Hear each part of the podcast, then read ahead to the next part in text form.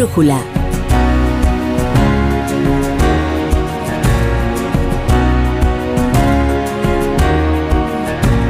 José Miguel Azpiroz.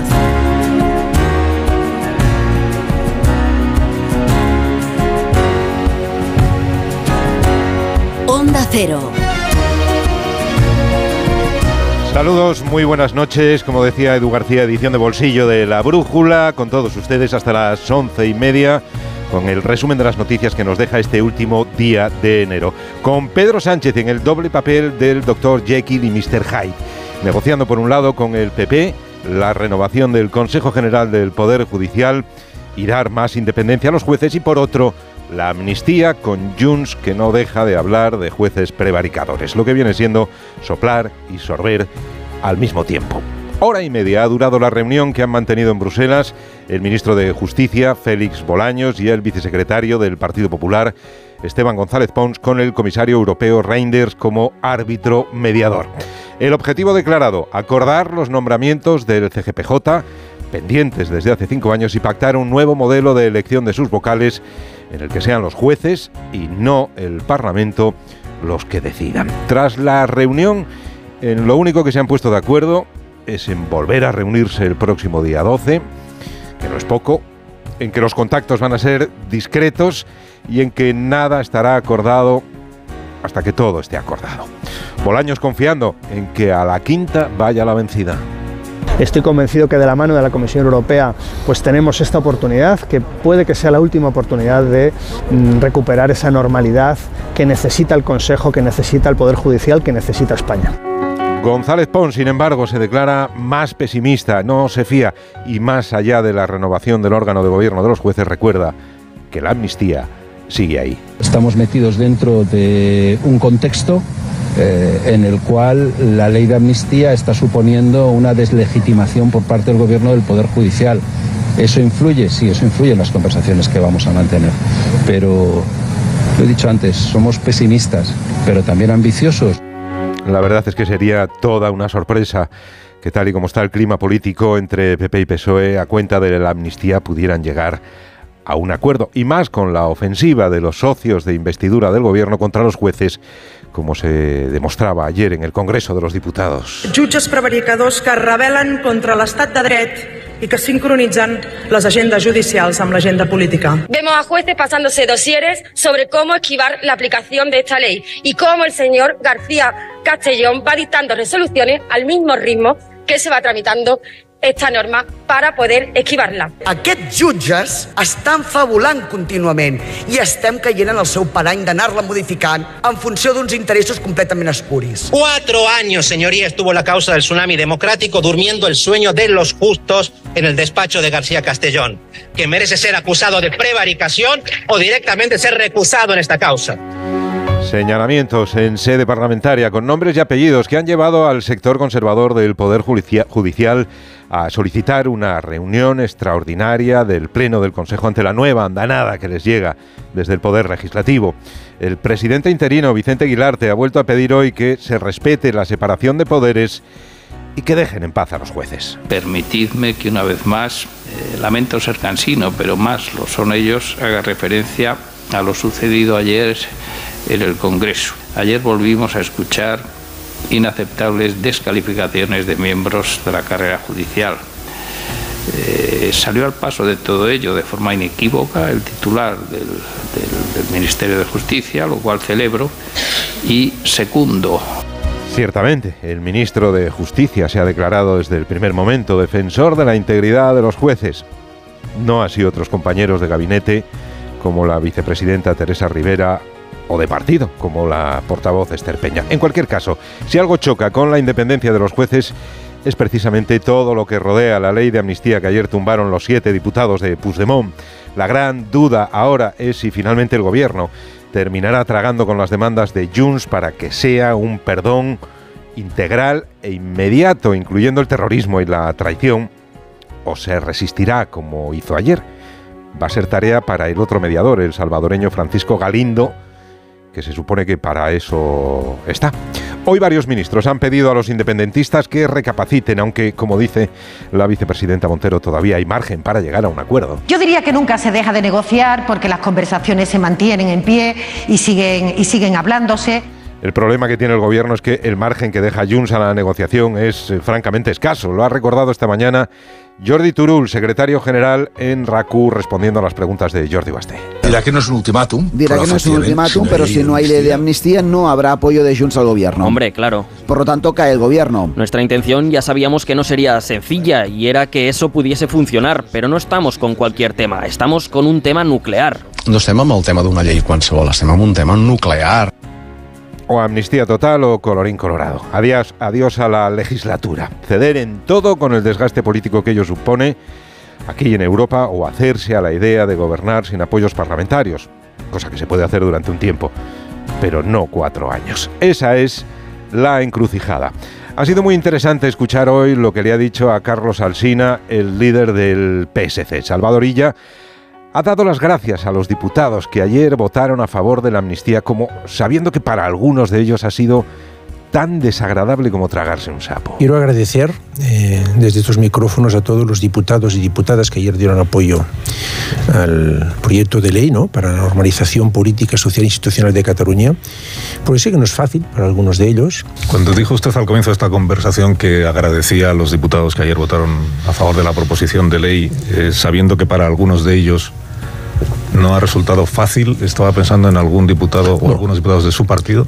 No, eh, no, pero me hago cargo que pues en otras partes de España pues no es lo mismo ver esto desde, pongamos por caso, Extremadura o Madrid que desde Cataluña, ¿no? Esto me hago perfectamente cargo y por eso mis palabras de agradecimiento, ¿no? No parece que a los diputados de Sumar, de Esquerra, del PNV o Bildu les haya costado votar a favor de la amnistía. A los que cuesta hacer esa digestión es a sus disciplinadas señorías del Partido Socialista. Unos días a las órdenes del Dr. Jekyll y otros a las de Mr. Hyde. La brújula. Esta es Laura, más conocida como arroba reparte corazones. Y le encanta repartir, pues corazones. Los reparte en redes, al despedirse. ¡Adiós, corazones! Está continuamente repartiendo corazones. Sí, reparte mucho pero nada comparado con el Rasca Millonario de la ONCE, que reparte más de 20 millones de euros en premios. ¿Y eso es mucho repartir? Rasca Millonario de la ONCE, reparte como nadie. A todos los que jugáis a la ONCE, bien jugado. Juega responsablemente y solo si eres mayor de edad. ¿Te lo digo o te lo cuento? Te lo digo. No me ayudas con las pequeñas reparaciones de casa. Te lo cuento. Yo me voy a la mutua. Vente a la mutua y además de ofrecerte nuestro servicio de manitas hogar, te bajamos el precio de tus seguros, sea cual sea. Llama al 91 555 5555. Te lo digo o te lo cuento. Vente a la mutua. Condiciones en mutua.es. ¿Te preocupa el trabajo? Tranquilo, toma Ansiomet. Ansiomet con triptófano y asuaganda te ayuda en periodos de tensión en el trabajo. Venga, que tú puedes. Ansiomet de Pharma OTC. Mira, cariño, los de la casa de enfrente también se han puesto alarma. Ya, desde que entraron a robar en casa de Laura se la han puesto todos los vecinos. Deberíamos hacer lo mismo, porque no estoy tranquila, siendo los únicos sin alarma. Pues esta misma tarde llamo a Securitas Direct para que nos la pongan. Protege tu hogar frente a robos y ocupaciones con la alarma de Securitas Direct. Llama ahora al 900-272-272.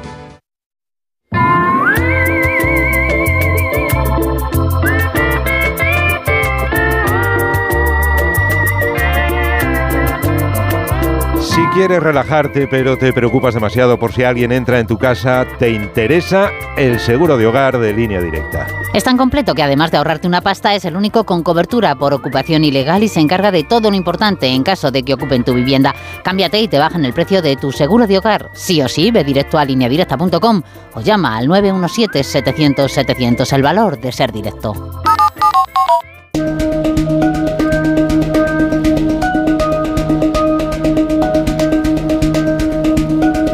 La brújula. José Miguel Azpiroz.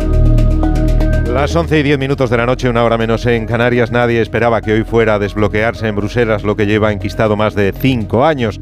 Así que dentro de 12 días volverán a verse el comisario Reinders en calidad de mediador con el ministro Félix Bolaños y el vicesecretario del PP González Pons para seguir negociando la renovación del Poder Judicial. Tienen dos meses para lograrlo. Ese es el plazo impuesto por la Comisión Europea. Veremos, eh, veremos si lo consiguen. De momento el optimismo para lograrlo depende de a quien se le pregunte, corresponsal comunitario Jacobo de Regoyos. González Pons dice que no es demasiado optimista respecto a las posibilidades de acuerdo. Soy muy pesimista. Pero la primera reunión no ha ido mal, reconoce. Cumple con las expectativas que teníamos. El ministro Bolaños, por su parte, apuesta por la discreción absoluta, advirtiendo al mismo tiempo que no va a haber muchas oportunidades como esta. Pues tenemos esta oportunidad, que puede que sea la última oportunidad. A la salida de la reunión sí que había unas diferencias de matiz en los discursos de Pons y Bolaños, y es que el primero considera que un acuerdo no debe incluir solamente la renovación del Consejo General del Poder Judicial. Van a ser unas conversaciones amplias, eh, extensas, con un propósito ambicioso. Mientras que el segundo, cuando hablaba del acuerdo, era exclusivamente para intentar acordar la renovación del Consejo General del Poder Judicial. De momento, la mediación permite continuar las discusiones. Será el día 12 de febrero también aquí en Bruselas. Y el día después del debate de la ley de amnistía en el Congreso, eh, el bloque conservador del Consejo General del Poder Judicial se ha mostrado muy molesto con los ataques recibidos ayer por los socios independentistas del Gobierno y eso ha llevado a solicitar un pleno extraordinario al presidente interino Vicente Guilarte, quien debe fijar fecha. El propio Guilarte en el acto de inauguración de la escuela judicial trasladaba su hartazgo sobre el insistente cuestionamiento de la imparcialidad de quienes forman el máximo órgano de gobierno de los jueces, Eva Llamazares. A riesgo de sonar cansino, más cansinos son ellos, dice, el presidente por suplencia del CGPJ, Vicente Aguilarte, pide lealtad institucional y respeto a la separación de poderes. Ya lo dijo el día de los primeros exabruptos de Miriam Nogueras y ahora, tras las inaceptables descalificaciones de ayer, el lamento persiste. Déjennos en paz. Hago de nuevo en esta, en esta sala un baldío pero insistente llamamiento institucional a que nos dejen en paz, a que no cuestionen la imparcialidad de los integrantes del Poder Judicial, cuyo proceder seguía, me consta, por el principio de legalidad. Recuerda Aguilarte que en tribunales lo que no gusta ha de combatirse a través del sistema de recursos ante las instancias superiores, mientras los nueve vocales que junto con Aguilarte componen el bloque conservador del Consejo han forzado la convocatoria de un pleno extraordinario para que el órgano de gobierno de los jueces se pronuncie sobre las declaraciones ayer de varios oradores de grupos parlamentarios ante la aquiescencia y dicen, de la presidenta Francina Armengol. Recuerdan el rotundo y unánime rechazo de la permanente del Consejo, llamando a la responsabilidad institucional. Con la ley de amnistía en barbecho, el gobierno hace gala de optimismo y asegura que confía plenamente en sacar adelante los presupuestos. Así lo ha hecho saber la vicepresidenta primera, María Jesús Montero, que añade que esa es la intención del Ejecutivo, aunque reconoce que aún es prematuro saber si podrán contar con los de Junts para aprobar las cuentas. Todo depende de la ley de amnistía. El mensaje repetido hoy ha sido que hay voluntad de mantener el diálogo, aunque al mismo tiempo Gobierno y PSOE se han prodigado por los medios para reclamar a Junts que asuma que la amnistía solo será constitucional si se queda como está y que las dos o tres semanas que quedan de plazo son para reflexionar más que para negociar. Ignacio Garillo, buenas noches. Buenas noches. Pues lo que ha hecho el gobierno y el PSOE en efecto es salir en tropel a defender la redacción de la ley de amnistía, la que no le vale a Junts, más allá de aceptar su dictamen. Y así salían unos y otros en Onda Cero, como el propio socialista catalán Salvadorilla, la portavoz del partido Esther Peña en Radio Cable, o en las televisiones como los ministros Montero en La Española, Ángel Víctor Torres en La Sexta o Oscar Puente en Telecinco. Junts tiene tiempo para reconsiderar su, su posición, no estar siempre echándose al monte. Pues reflexione y se puede reencauzar la tramitación de esta ley. Yo espero que recapacite Juncker Cataluña porque creo que es una oportunidad esta ley de amnistía. Yo creo que el Partido Socialista ha hecho un esfuerzo ya muy considerable y es Junts quien debe reflexionar. ¿no? Y estoy convencido que habrá ley de amnistía que estará lógicamente en el ámbito de la Constitución. Todas estas voces a una pidiendo a Junts que recapacite porque lo que hay delante no es por ahora una línea roja sino un muro que se llama Constitución. Aunque antes de esa comisión no olvidemos a Junts y al PSOE siempre les quedará Ginebra, esa cita secreta y sin publicidad que sigue pendiente para las próximas fechas entre los cabezas de serie más notables de ambos partidos, aunque esta vez no será una cita habitual, si es que este tipo de encuentros en el extranjero ha sido normal alguna vez. Y en menos de 48 horas, Núñez Feijó se reúne en Bruselas con los populares europeos. Tratará de actualizar con ellos los últimos episodios nacionales que se traducen en lo que considera él un ataque masivo al Estado de Derecho. Consideración literal que defendía esta mañana en Antena 3 en entrevista con Susana Griso sobre el planteamiento de Vox para frenar el trámite parlamentario de la ley de amnistía en el Senado.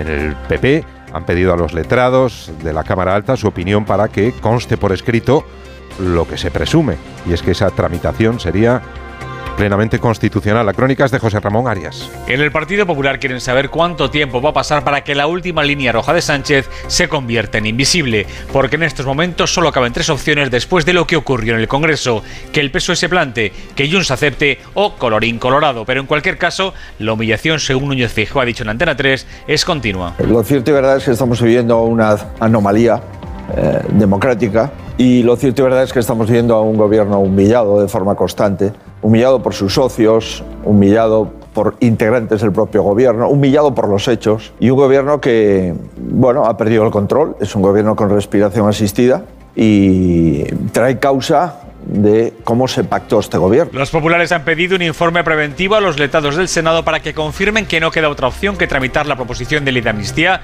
cuando ésta llegue a la Cámara Alta. En Génova son conscientes de que el reglamento es claro, pero quieren taponar el discurso que está utilizando y va a utilizar Vox contra ellos. Esta noche en la sede del diario La Razón se han entregado los quintos premios a la excelencia empresarial, premios que suponen un reconocimiento al esfuerzo y el éxito de más de una docena de empresas de distintos sectores del tejido productivo de nuestro país. Unos galardones entregados por el presidente de la COE, Antonio Garamendi, que ha aprovechado para reclamar al gobierno un entorno estable y seguridad jurídica en todo el territorio para facilitar la creación y desarrollo empresarial. En la sede de La Razón ha estado nuestra compañera Caridad García. La excelencia empresarial reside en la distribución farmacéutica, la electrónica o el sector aeronáutico, pero también en el calzado que se usa en los diferentes oficios o en la producción de huevos en un pazo gallego. Empresas de todos los tamaños, muchas de ellas familiares, premiadas por el diario La Razón en este evento que clausuraba el presidente de COE. Antonio Garamendi ha aprovechado su discurso para reclamar de nuevo un marco que genere confianza. Porque la confianza es la base de esas inversiones, la base del empleo, la base del trabajo. Y para que haya confianza necesitamos seguridad jurídica, estabilidad regulatoria y necesitamos también calidad de la norma. Tenemos que saber cuando se hace una ley por qué es, cómo es y de qué manera y cómo se interpreta. El presidente del periódico, Paco Maruenda, inauguraba el evento haciendo también un llamamiento a los poderes públicos para que trabajen por crear el escenario más favorable a la actividad empresarial. La brújula. Con las primeras concentraciones de protesta de agricultores, hoy en León se ha iniciado el calendario de movilizaciones por la situación de pérdidas de origen que sufren ganaderos y agricultores y en contra de las duras exigencias medioambientales que impone la política agraria común. El campo español inicia movilizaciones siguiendo el ejemplo de Alemania, Holanda, Francia y hoy mismo Italia, donde amenazan con una tractorada hacia la capital, hacia Roma. En nuestro país, el Ministerio de Agricultura se va a reunir el próximo viernes con las principales organizaciones profesionales del sector. Antes mañana, protesta europea conjunta en Bruselas, Jessica de Jesús. Los agricultores españoles se unirán mañana a las protestas de sus colegas europeos en Bruselas, mientras los tractores comienzan a calentar motores en España. Hoy han protagonizado una marcha lenta en León.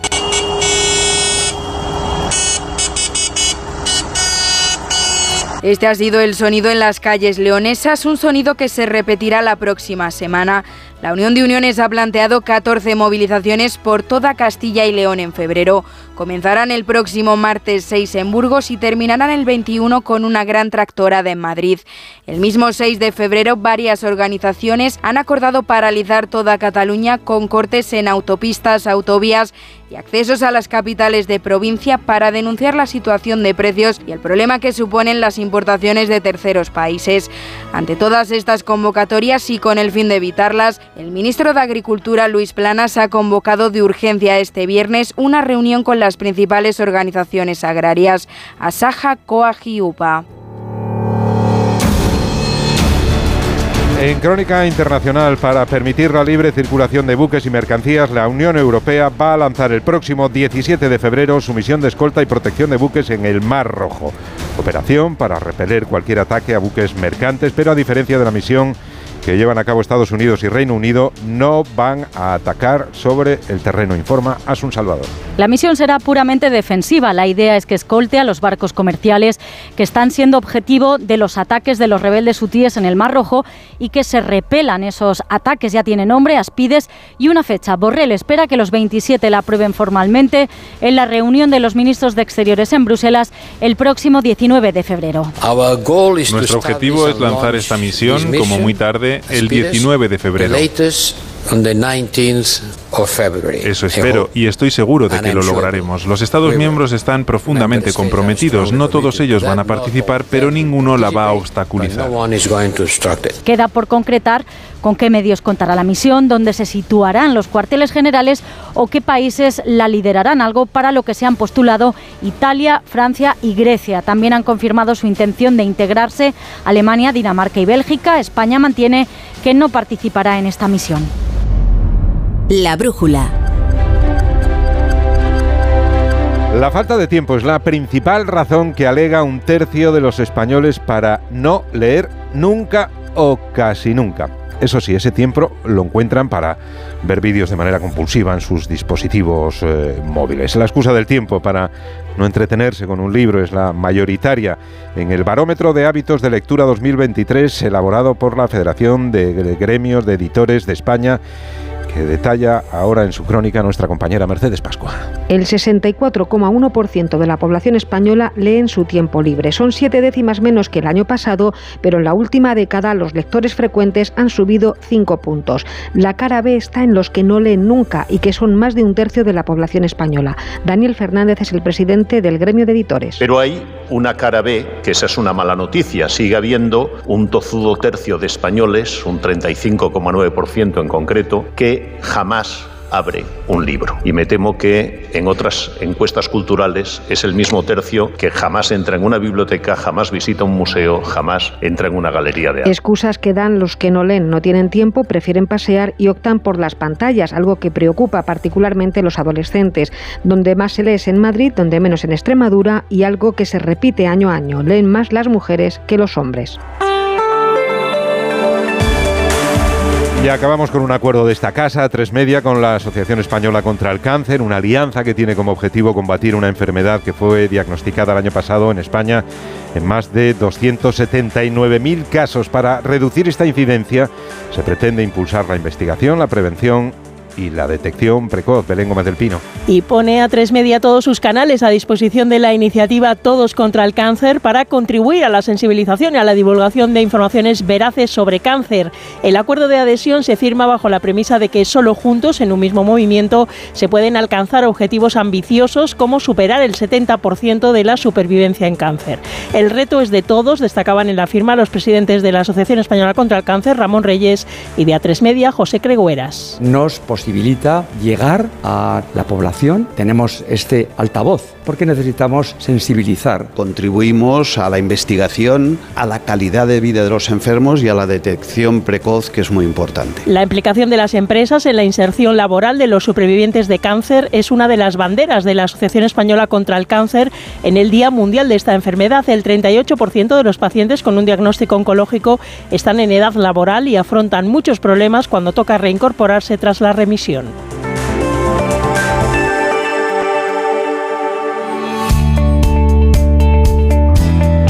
¿Por qué elegir si puedes tenerlo todo? ¿Por qué elegir una playa, una ciudad, un restaurante o incluso una piscina? Con viajes del corte inglés y Celebrity Cruises puedes tenerlo todo a bordo de un resort de lujo y relax en el mar. Navega desde los mejores lugares del mundo hacia los mejores lugares del mundo. Visita hasta ocho destinos en un mismo viaje. Cena en un nuevo restaurante cada noche. Descansa en espaciosos y lujosos diseñados diseños hasta el último detalle. Encuentra tu bienestar mar adentro y todo con el mundo a tus pies. Planifica tus próximas vacaciones y explora las maravillas del viejo continente, Italia, Croacia, Francia, islas griegas, fiordos o relájate por y en las paradisíacas playas del Caribe. Reserva con viajes de corte inglés y descubre los galardonados barcos de Celebrity Cruises, ahora además con ventajas increíbles como hasta un 75% de descuento para el segundo pasajero y sin gastos de cancelación. Consulta condiciones en viajes el corte inglés para viajar con Celebrity Cruises.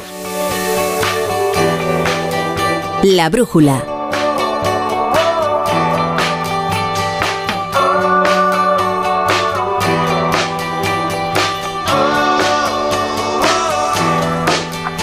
Cero. A ver esa foto, decir patata. ¡Hijolusa! Es que decir patata es decir hijolusa. Entre nuestra gran variedad encontrarás la patata perfecta para tu plato, siempre con la misma calidad. Patatas hijolusa. Empresa colaboradora del Plan 2030 de apoyo al deporte de base. ¡Vigor, gor, gor, gor, gor, gor, gor! Toma Energisil Vigor. Energisil con maca contribuye a estimular el deseo sexual. Recuerda, energía masculina, Energisil Vigor. La brújula. José Miguel Azpiroz. En la recta final de la brújula nos interesamos por el tiempo que nos espera en las próximas horas. Eso nos lo cuenta como cada noche Roberto Brasero. Roberto, buenas noches. Hola, Piros, muy buenas noches. Pues qué poquito le falta ya al mes de enero. Aquí estamos apurando los últimos minutos. Y este mes ha destacado por lo que hemos tenido y lo que no. Hemos tenido un poco de todo. Hemos tenido heladas, ya no nos acordamos, a principios de mes, incluso algunos días con nevadas, borrascas, Hipólito, Irene, Juan, esas sí las recordamos. Nos trajo lluvias, nos trajo la nieve en zonas de Soria, de Zaragoza. Y después lo que hemos tenido son esas altas temperaturas que se ha llevado la nieve. Y eso es lo que destaca ahora. No tenemos nieve en las montañas en el último día de enero. No vemos lluvias por delante en los primeros días de febrero. Pero te voy a contar una cosa. Déjame primero contarte que mañana los cambios son que se nubla el Cantábrico, donde hoy ha lucido el sol, y llega el sol al Mediterráneo, donde hemos tenido un día gris. Por lo demás, igual. Las nieblas de primera hora, el viento de levante en el estrecho, la calima en Canarias. Temperaturas muy parecidas a las de hoy bajan en zonas de niebla, las de Lleida 9 graditos de máxima, 14 en Zamora, bajarán porque se nubla el Cantábrico un par de grados y subirán en ese Mediterráneo mañana de cielos despejados, pero bueno, un tiempo muy parecido. Así también el fin de semana, pero mirando a la semana que viene, queda mucho, ¿eh? pero jueves, viernes de la semana que viene podrían llegar lluvias, vemos un pequeño atisbo de cambio, que significa que se retira el anticiclón y puedan llegar esos frentes que ahora nos están faltando. Así que estrenamos mañana febrero y dentro de no mucho puede que también un cambio en el tiempo. Chapu a Paulaza, buenas noches. Buenas noches, Azpiroz. ¿Qué has apuntado en tu cuaderno, Chapu? Pues mira, hoy traigo apuntado que como vamos de la ceca a la meca, ayer la amnistía parecía hecha y hoy parece un imposible. Mañana Dios dirá. A mí lo de la amnistía integral me sonaba a desnudo en páginas interiores, pero es que a estas alturas uno ya está a lo suyo, a las cosas pequeñas, los reflejos de la vida en los márgenes de la realidad. A Camila, que vino a cuidar a mis hijos, ahora le toca cuidar del suyo, en un mundo tan lejano que va llenando de sonrisas, de cariño y de palabras en guaraní que ahora mismo pues no recuerdo. Me quedo viéndola irse por la acera bajo la luz naranja de las farolas de su futuro, un poco como el que ve irse a un hijo en no sé qué congoja.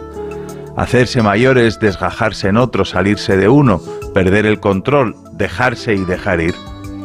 A veces la vida cruza a las personas y las liga en no sé qué cariños, entregas y lealtades sencillas, como esta que está a punto de hacerme algo así como un abuelo antes de tiempo. Qué locura nacer en este planeta preñado de piedra líquida que gira sobre sí mismo a toda velocidad como una peonza, mundos prestados extraños lejanos. La vida, si la piensas, da un vértigo y más allá de la farola se extiende toda esa oscuridad, aunque como canta Nar de Bogotá, por ahí se encuentran linternas de muy buena calidad.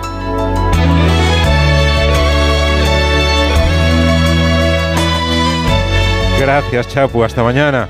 Siempre amanece. Y hasta aquí llega la brújula. Se quedan con Radio Estadio Noche, con Rocío Martínez y con Edu Pidal. Gracias por su atención. Muy buenas noches.